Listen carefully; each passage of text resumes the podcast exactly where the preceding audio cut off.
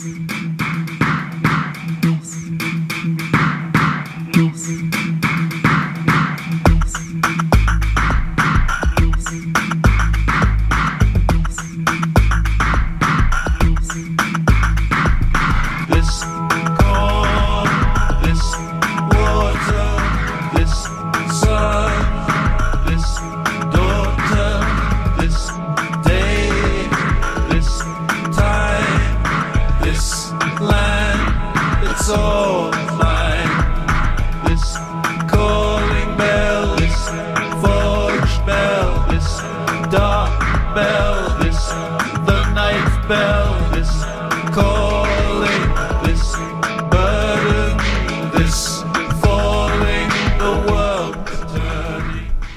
Bienvenidos una vez más al degustador itinerante. Hoy vamos a tener un programa bien interactivo, del que ustedes van a poder formar parte, porque les voy a pedir que cuenten, me cuenten vía mensaje WhatsApp al 091 525252 algunas de sus golosinas favoritas. Se las tiro, la dejo picando. ¿Son golosineros? hands.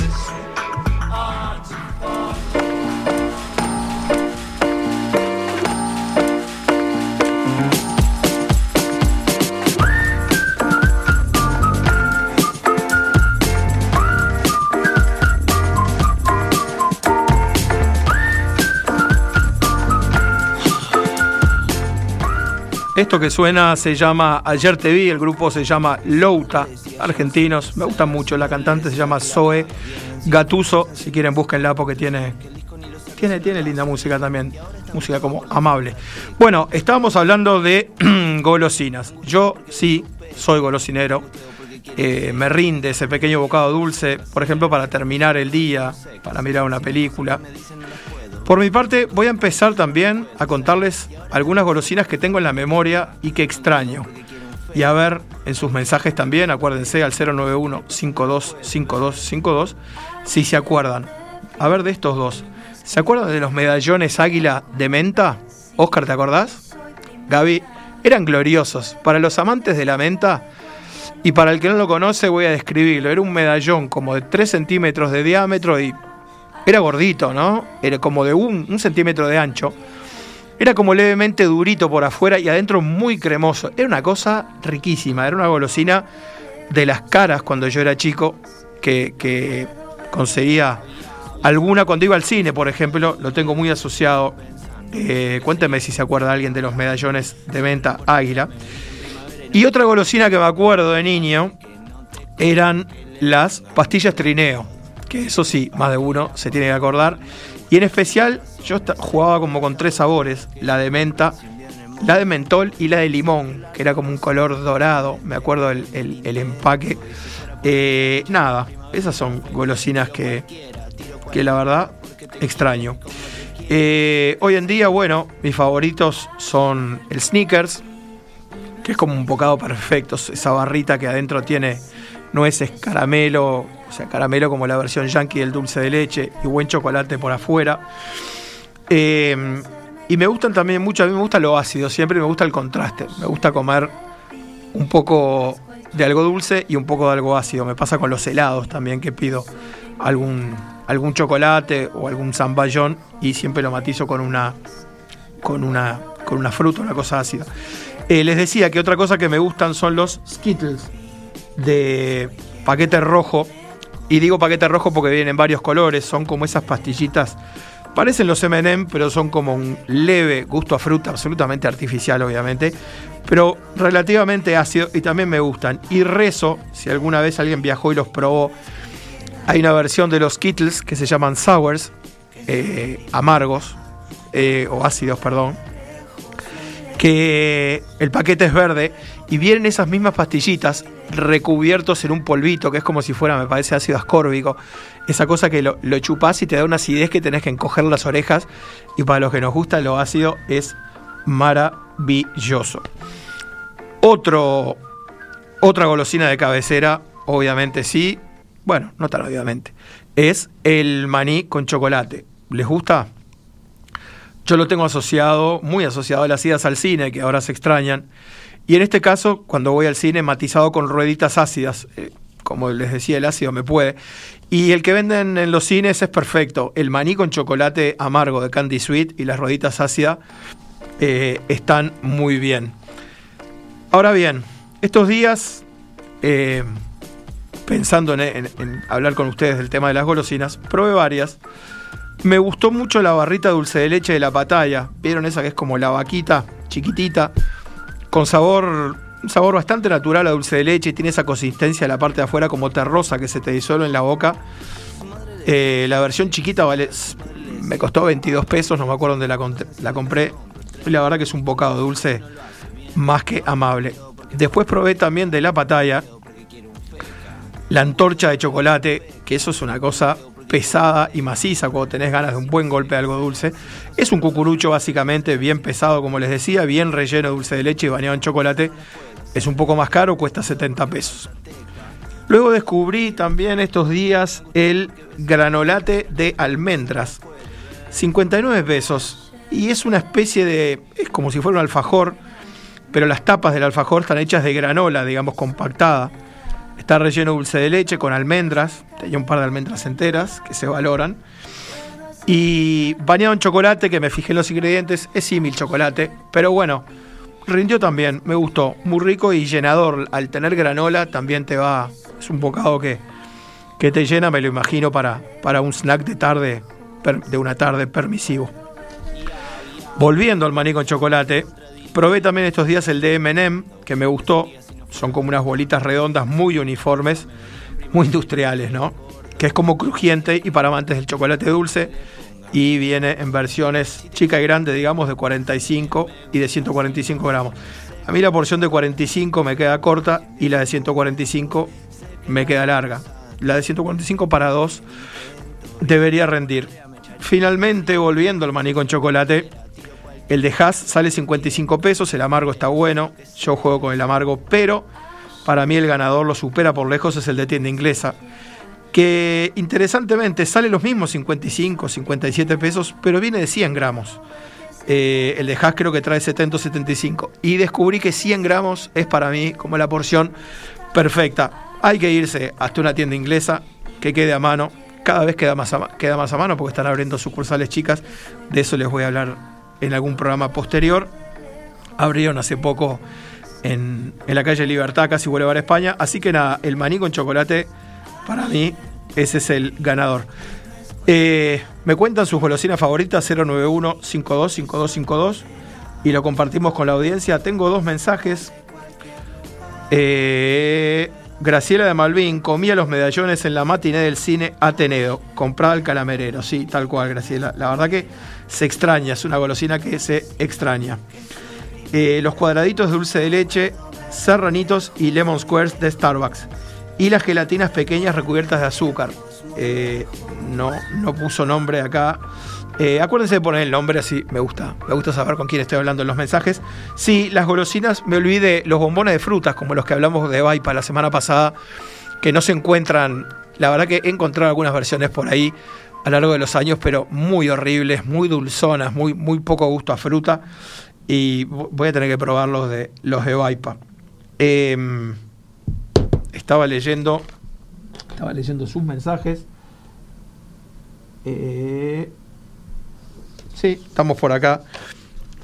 Con ahora, por ahora, eh, Oscar, vamos a cambiar la música y vamos a seguir con el siguiente tema.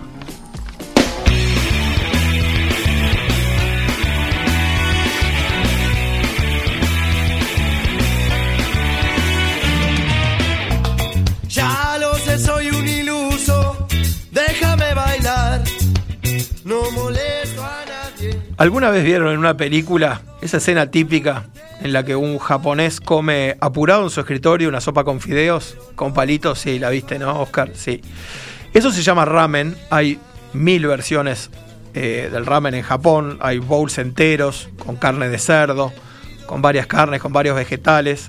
Eh, pero acá podemos probar una versión fast food del ramen que está en casi todos los supermercados o mini mercados inclusive también, y se llama Cup Noodles, Capo Noodles. Si alguna vez vieron, incluso en alguna película, aparecía el cartel que tenía en una época en Times Square, que ahí donde están dos millones de carteles había una, una capa, una, una, copita, esto es como, una, como un vaso, digamos, de espuma plus grande, y estaba en Times Square colgado el vaso de espuma plus y salía humo de adentro. Era increíble, yo llegué a verlo. Pero bueno, probé la de pollo y la de vegetales. La verdad que rinden para un almuerzo en tres semanas. Rinde más teniendo en cuenta que vale 70 pesos. Y la verdad que quedas bien. A ver, estás comiendo un caldito artificial, reconstituido. Pero a mí me gustó. No sé, realmente me parece que, que vale la pena para un almuerzo para un almuerzo distinto. Eh, antes de ir a la tanda, eh, tengo que tengo que felicitar porque se me pasó la semana pasada y bueno, son los 20 años de las tertulias, que la verdad que es un hito, es una fecha no menor para cualquier programa y para este en especial. Y a mí lo que me lo que en particular, lo que siempre me, me enganchó de las tertulias es eso de discutir o, de gente con visiones muy opuestas, eh, sobre todo políticamente, que es donde más se pican los temas, este, pero siempre con una alta dosis de respeto, ¿no? Me acuerdo, por ejemplo, sí, Oscar dice más o menos, no, bueno, pero a bifes no, no se agarró nadie nunca en la tertulia. ¿Una vez? Ah, ya me vas a contar, ya me vas a contar. No sabía ese, detalle jugoso. Pero me acuerdo, por ejemplo, las de, a mí me gustaban mucho las de Oscar Valenti con Mercader, eran fantásticas. Mercader, pobre, fallecido ya que en paz descanse, eran muy buenas. También Conrado Hughes es un gran, era un gran debatidor, eh, argumentador. Debatiendo también con Gabriel Mazarovich, que también generalmente tiene un punto de vista antagónico ahora con Pablo Carrasco, pero me gusta y la verdad que es una diferencia que encuentro en el periodismo, en la comunicación nuestra, eh, con respecto, mirás lo que pasa de, la orilla de enfrente, donde todo es pelea, todo es insulto, todo es descalificación, y un espacio como este de la tertulia, la verdad que es un lujo tenerlo, así que eh, felicitaciones a todo el equipo, a Emiliano, a Romina, a todos los que lo hacen, y, por, por lo menos, eh, por lo menos 20 años más. Les voy a leer un último dos últimos mensajes. La mejor galletita de todos los tiempos es la Bridge. Es verdad, no hablé de galletitas, pero es verdad. Eh, gracias Javier por el mensaje. En 10 años ya checaron dos veces el paquete y también la máscara. Qué cosa, ¿no? Eso de checar el paquete. Te voy a dar un tip, Javier, que yo lo he probado y funciona. Probá ponerlas en el freezer un ratito en la heladera, las Bridge, y quedan tremendas. Y si te querés dar un poco más de laburo, bañalas en chocolate, en un chocolatito amargo y metelas al freezer y son la verdad que son la gloria. Alejandra dice, las gomitas Yumi. Sí, es verdad. Gracias. Eh, y con esto creo que eh, nos vamos a la tanda. Y enseguida venimos para seguir degustando. Date cuenta que lo único que pido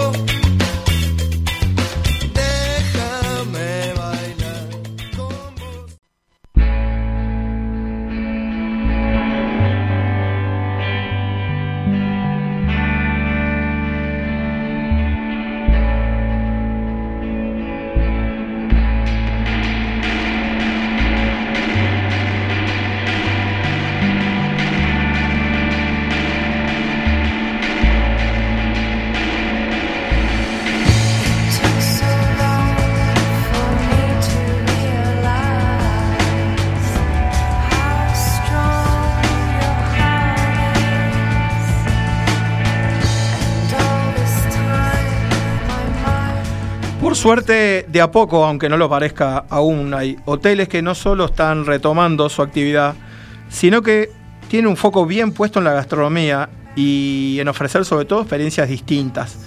Así que para saber más de esto, vamos a hablar con Celina Reina, Revenue Analyst del Hotel Aloft, que está ahí atrás del shopping Punta Carretas, y también con el chef Alejandro González de su restaurante Nuc. ¿Estás ahí, Celina?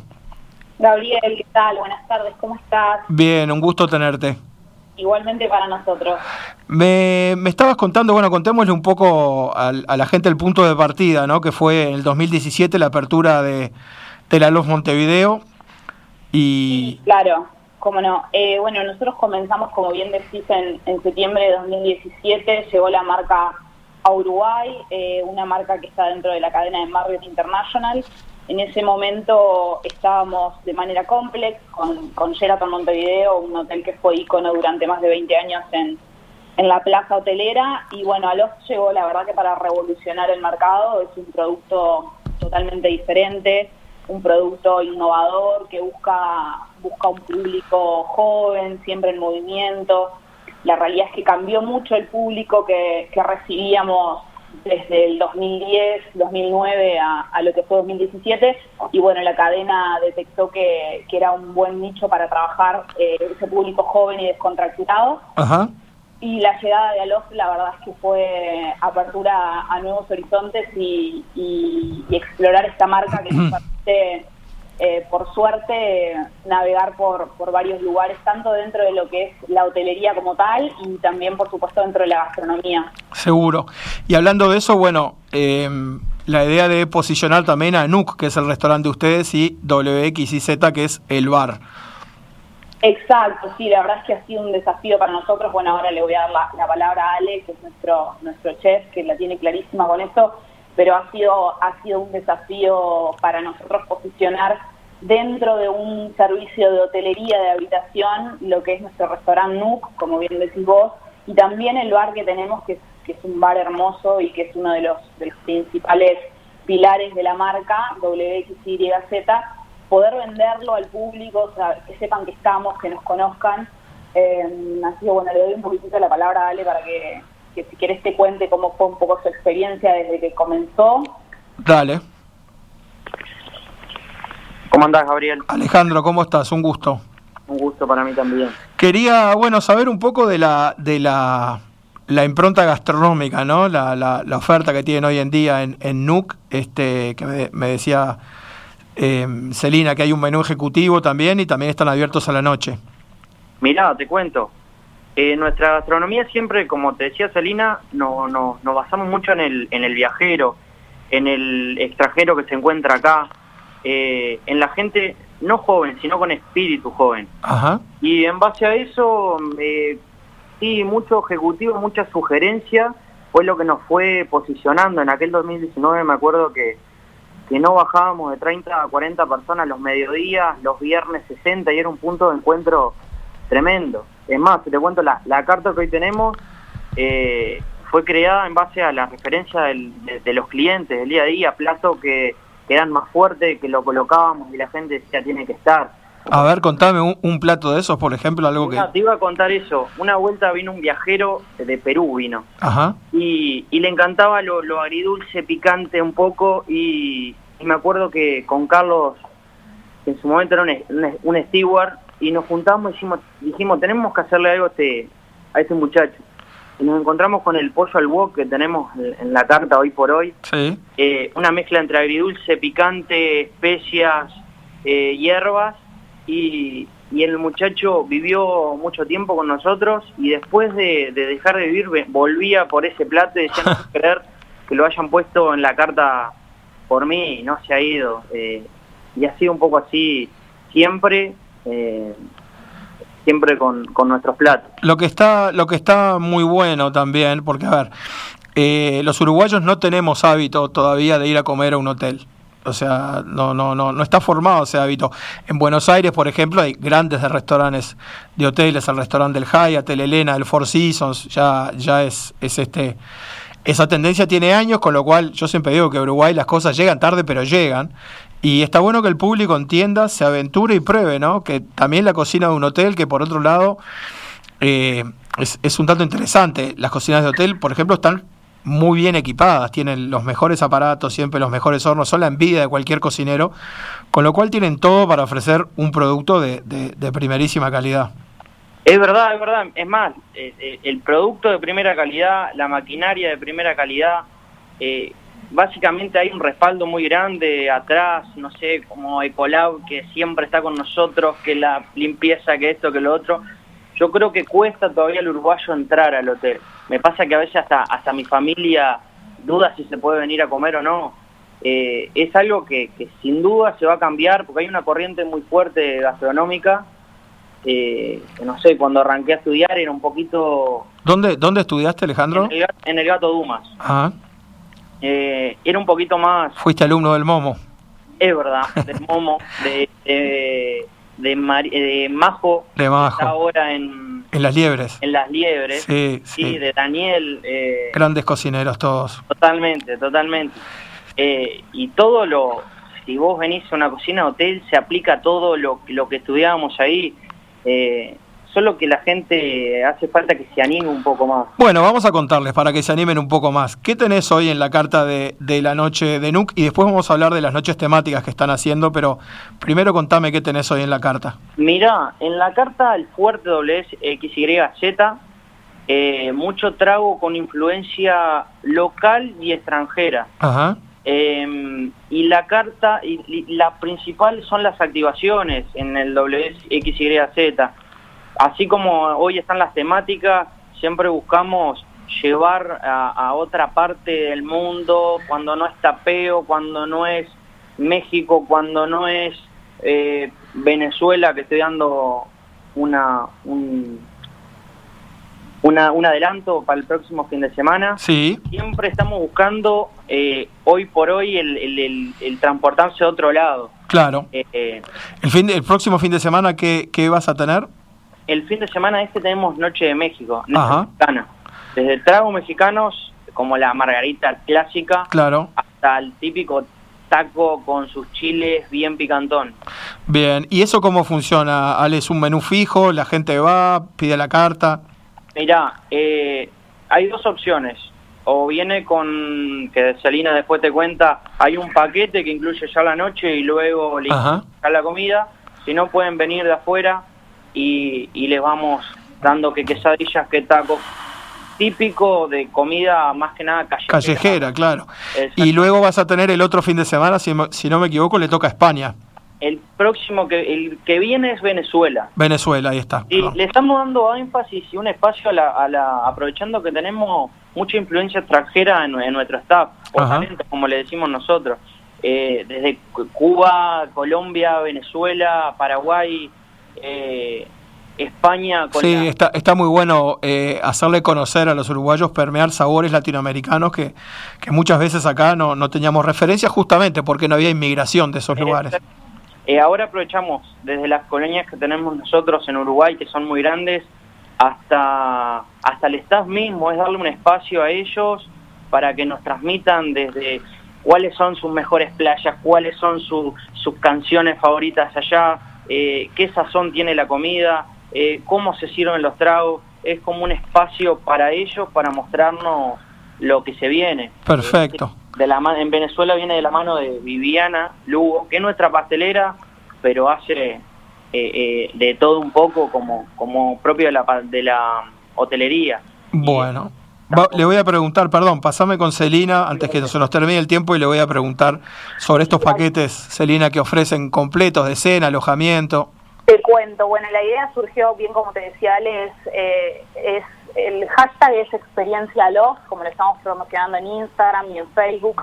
La idea es brindarle a, la gente que estamos todos padeciendo con pasándola un poco mal con la pandemia, la idea es que tengan la posibilidad de viajar y de transportarse sin tener que tomar un avión, sin tener que cesar el pasaporte. Claro, tener la experiencia de hotel en su propia ciudad. Exacto, y que la experiencia sea integral, o sea, desde el momento que tú haces check-in, eh, la persona que te va a hacer el check-in está vestida con trajes típicos del, país que estemos eh, ese fin de semana promocionando. Eh, después, lo que todo lo que sea a través de los sentidos, la música, bueno, ni que hablar los sabores de la comida, como te decía Ale, los tragos, las atenciones de bienvenida cuando llegas a tu habitación, la presentación de la habitación y mismo de todo lo que es el hotel, está totalmente ambientado para que llegues y tu experiencia realmente sea no sé, estoy en México o en Venezuela como los próximos fines de semana o en España. Y el con el valor agregado de poder cenar, poder tomar alcohol, no tenés que manejar.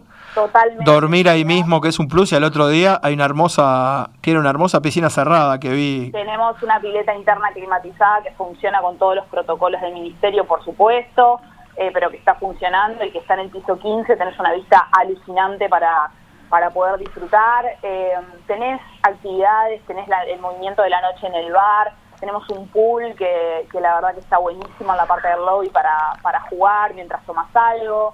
El, el, hotel te brinda la posibilidad de, aunque estés acá en Montevideo... Sí, de sentirte, de sentirte en otro lado por un rato, que no es menor. Celina, vamos a contarle a la gente cómo se comunican para, para acceder a estos paquetes o reservar. Por supuesto, eh, tenemos un mail que es reservas.montevideo arroba marriott con doble R y con doble T punto com, sí. sino directamente a través de mensajes directos por Instagram. Estamos, estamos canalizando por ahí las reservas. La verdad es que hemos tenido un movimiento excelente, ha tenido muy buen impacto en el público y bueno, la idea es como, como te comentábamos, seguir haciendo esto y revolucionar un poquito y brindarle a la gente esta nueva posibilidad de viajar sin tener que subirse un avión. Genial. Bueno, muchas gracias Celina y Alejandro de Alof Montevideo. Y a los oyentes, bueno, anímense. Está bueno. Yo he tenido muy buenas experiencias comiendo en otros lados en hoteles. Eh, y, nada, está bueno ir, visitar y como decís vos, sobre todo, eh, para a ver, no hay quien no le guste viajar y el que puede viajar asiduamente lo tiene que estar extrañando y el que no puede tener, es una formita, una pequeña forma de viajar dentro de la ciudad eh, a través de Aloft ahí en Punta Carretas. Gracias Celina y Alejandro. No, Gabriel, gracias a vos por el espacio, por el tiempo eh, y bueno, cuando quieras, sabes que te estamos esperando por acá. Sin dudas. Gracias, Gabriel. Chao, buen fin de semana. Muy bien, chao, chao.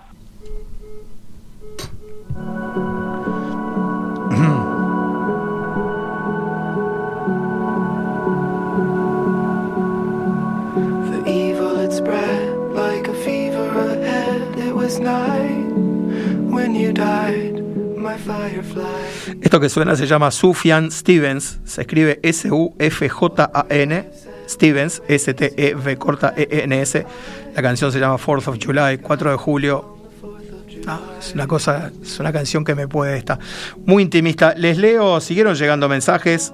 Eh, perdón, Marta dice: Me gustan mucho las barras, sneakers, buena combinación y accesibles en precio. Es verdad, cada tanto le pegan una subidita igual, ahora creo que están como a 60p. Eh, Héctor de la Blanqueada dice, le gustaba mucho el medallón de venta, también el colibrí, me había olvidado el colibrí, estaba genial el colibrí y el chocolatín de un bocado de águila. Yo siempre fui goloso, el chocolatín me quedaba de un bocado, me quedaba chiquito, pero ¿se acuerdan de los bombones Ambra, por ejemplo, de Pernigotti? Se me pasó de la lista. ¿Vos te acordás, eh, Oscar, de los Ambra? Eran buenísimos, chocolate bien amargo con un crocante adentro. Y dice la galletita baronesa que vendía Manzanares y ya nadie recordará. la verdad que no, nunca la había escuchado. Me dice, me tira de las orejas, me dice, estás hablando de baratijas.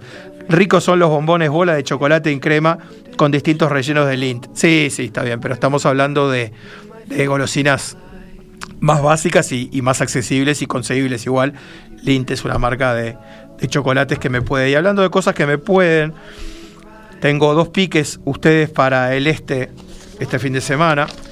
Una es que O'Farrell está abriendo eh, viernes de noche, sábado de noche y el domingo al mediodía están haciendo brunch.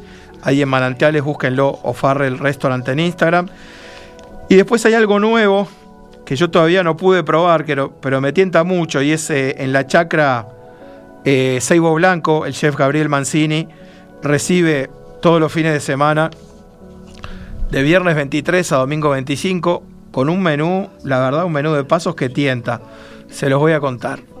Primer paso, eh, primer paso, ofrece un tartar de remolacha, después una sopa asiática de sirí y langostinos, después mejillones a la marinera con papas pie, luego sorbete de guayabo sillín, Carrillera salvino tinto con puré especiado de zanahoria. Carrillera braseada ya, ya me puede. La sopa asiática de ya me puede. De postre, membrillos asados bien de otoño con helado de queso. También el menú vegetariano. Para darles una idea, tres pasos pueden elegir por 780 pesos. Esto es más que amable.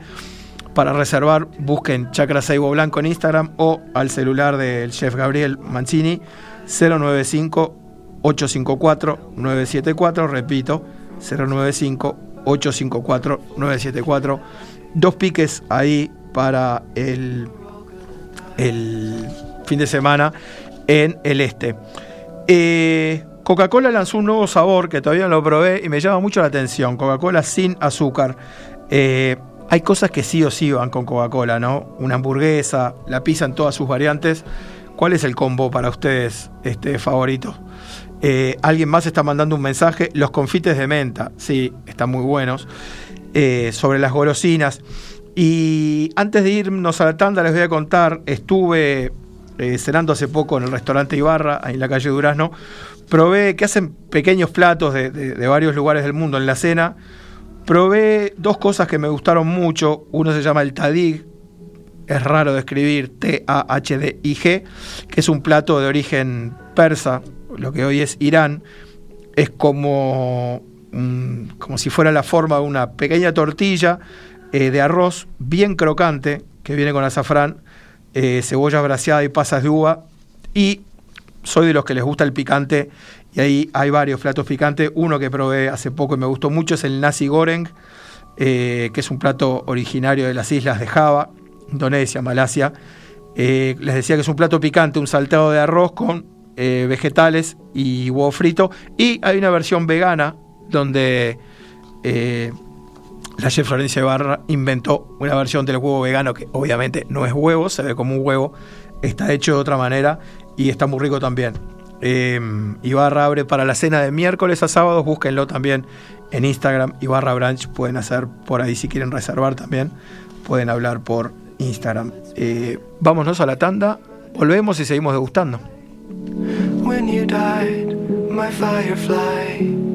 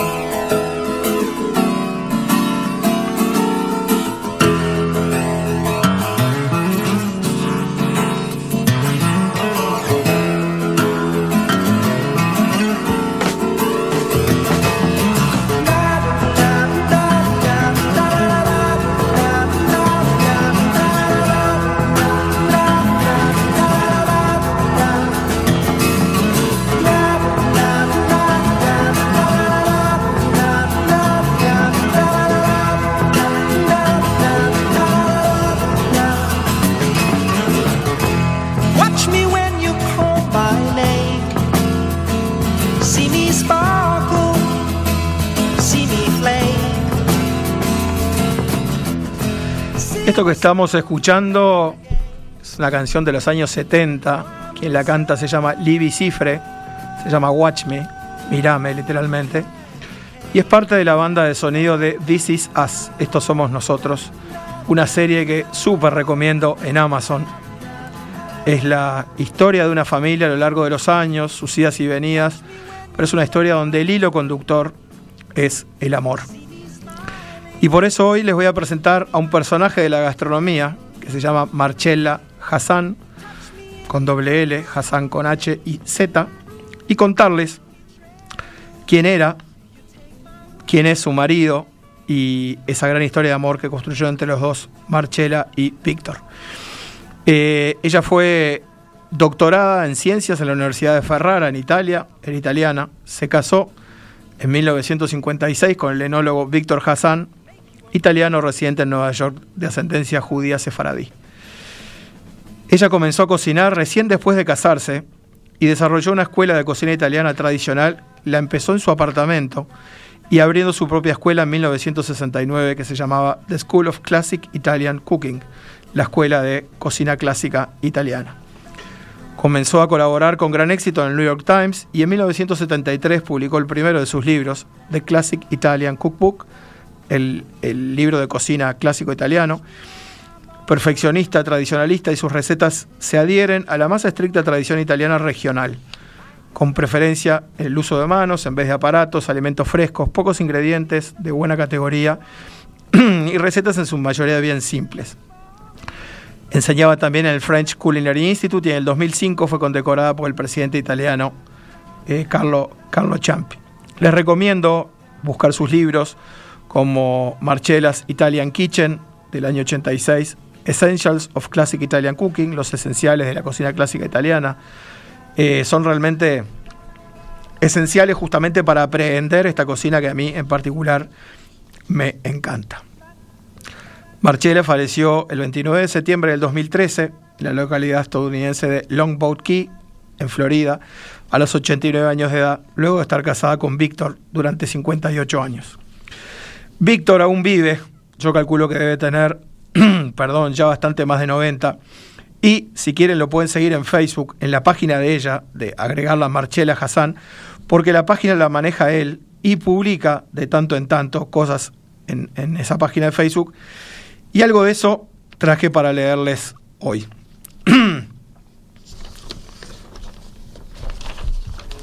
Era una mañana gélida y sin sol de febrero.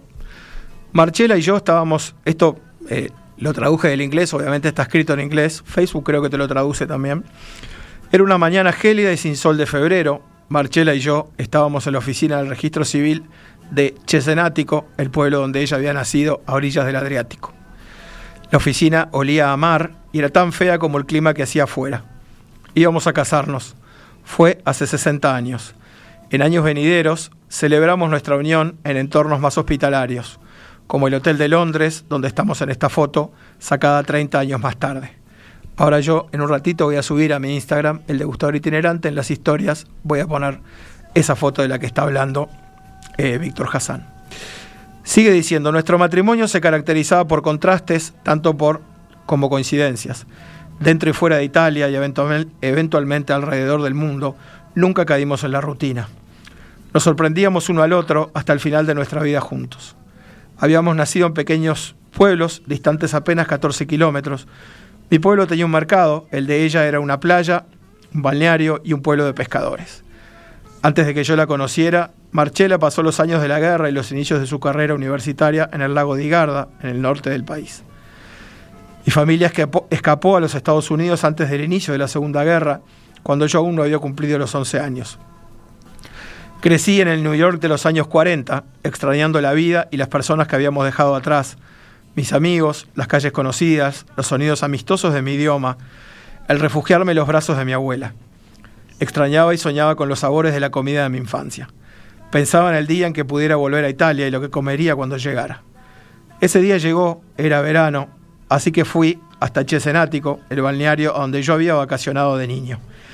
El primer plato que pedí fue calamaretti fritos, calamaretti friti, calamares chiquitos, tiernos, de carne dulce, fritos enteros.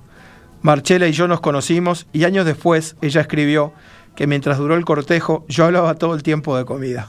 Por supuesto, yo tragaba y tragaba cada uno de los bocados perdidos durante mi vida interrumpida en Italia. Sobre cocinar, lo único que ella sabía o le importaba era que su madre lo hacía muy bien. Después de casarnos traje a Marchela a New York. Ella no conocía a nadie, no hablaba una sola palabra del idioma, se sentía una exiliada tal como lo había sido yo. Por primera vez en su vida empezó a cocinar. Nunca paró.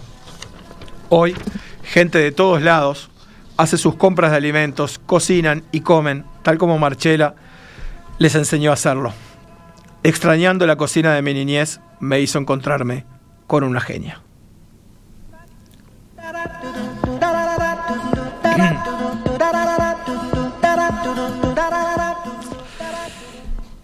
Y este es el último posteo que hizo Víctor hace unos días. Dice así, ¿tienes nafas? Leí sobre eso en The New York Times a principios de este mes. Es una palabra árabe, nafas, aplicada al factor misterioso que hace que la cocina de algunas personas sea excepcional. El Times dice, nafas habla de una cierta intimidad que va más allá de los atributos físicos de un plato. Se trata de la persona que lo prepara y lo que imparte a la comida. Es la paciencia de ir y venir hasta que los sabores sean los correctos. Yo nunca había escuchado, dice Víctor, sobre nafas, pero podrían estarse refiriendo a Marchela. Cuando Marchela cocinaba, yo solía estar en la cocina, observando. La mayoría de sus platos son muy simples, muy directos. No tienen complicaciones que haya que describir. Ella traía el plato a la mesa, esperando que yo probara el primer bocado. Invariablemente preguntaba, ¿cómo sabe? ¿O qué gusto tiene? No si se veía bien, o diferente, o nuevo. Solo le importaba el sabor. Mientras comíamos yo hacía preguntas que sus respuestas no contestaban. ¿Cómo haces para que el estofado tenga este sabor? Que la salsa sea tan fresca, que la sopa de vegetales sea tan profunda de sabor. Ella describía cómo lo había hecho, pero eso no ayudaba demasiado. Durante todos los años juntos he pensado mucho en el sabor excepcional de la comida que Marchela cocinaba para los dos y para nuestro hijo Giuliano. Eso no vino de su entrenamiento como cocinera porque no tuvo ninguno. Ella era bióloga. No vino de su madre. Ella estaba en Italia en los años 50 y en los años 50 era imposible comunicarse asiduamente. Marchela nunca había cocinado hasta que nos casamos a sus 31 años. El misterio de su don estaba en Marchela misma estaba en la intensidad de su foco, en su paciencia ilimitada, su cuidado sin distracciones. Marchela tenía empatía con sus ingredientes. Nunca los disfrazaba, sino que colaboraba con ellos. Ella tenía nafas. En los largos años desde su muerte he cocinado. Cocino casi todas mis comidas, tratando de sentirme como Marchela. Hay una palabra en italiano que define esto y es eh, que quiere decir transformarse en el otro, meterse debajo de su piel. Dentro de todo, mi cocinar puede describirse como satisfactorio. Rara vez, impredeciblemente, me atraviesa un flash de sudón y por un instante, apenas, tengo nafas. Buon 97, mi amore, Víctor. Feliz cumple, número 97, mi amor, Víctor.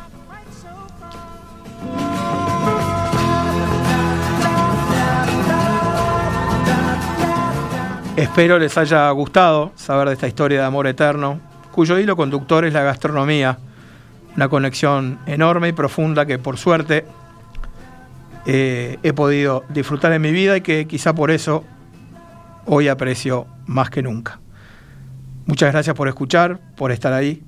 Hasta el próximo viernes a las 2 de la tarde. Chau, chau.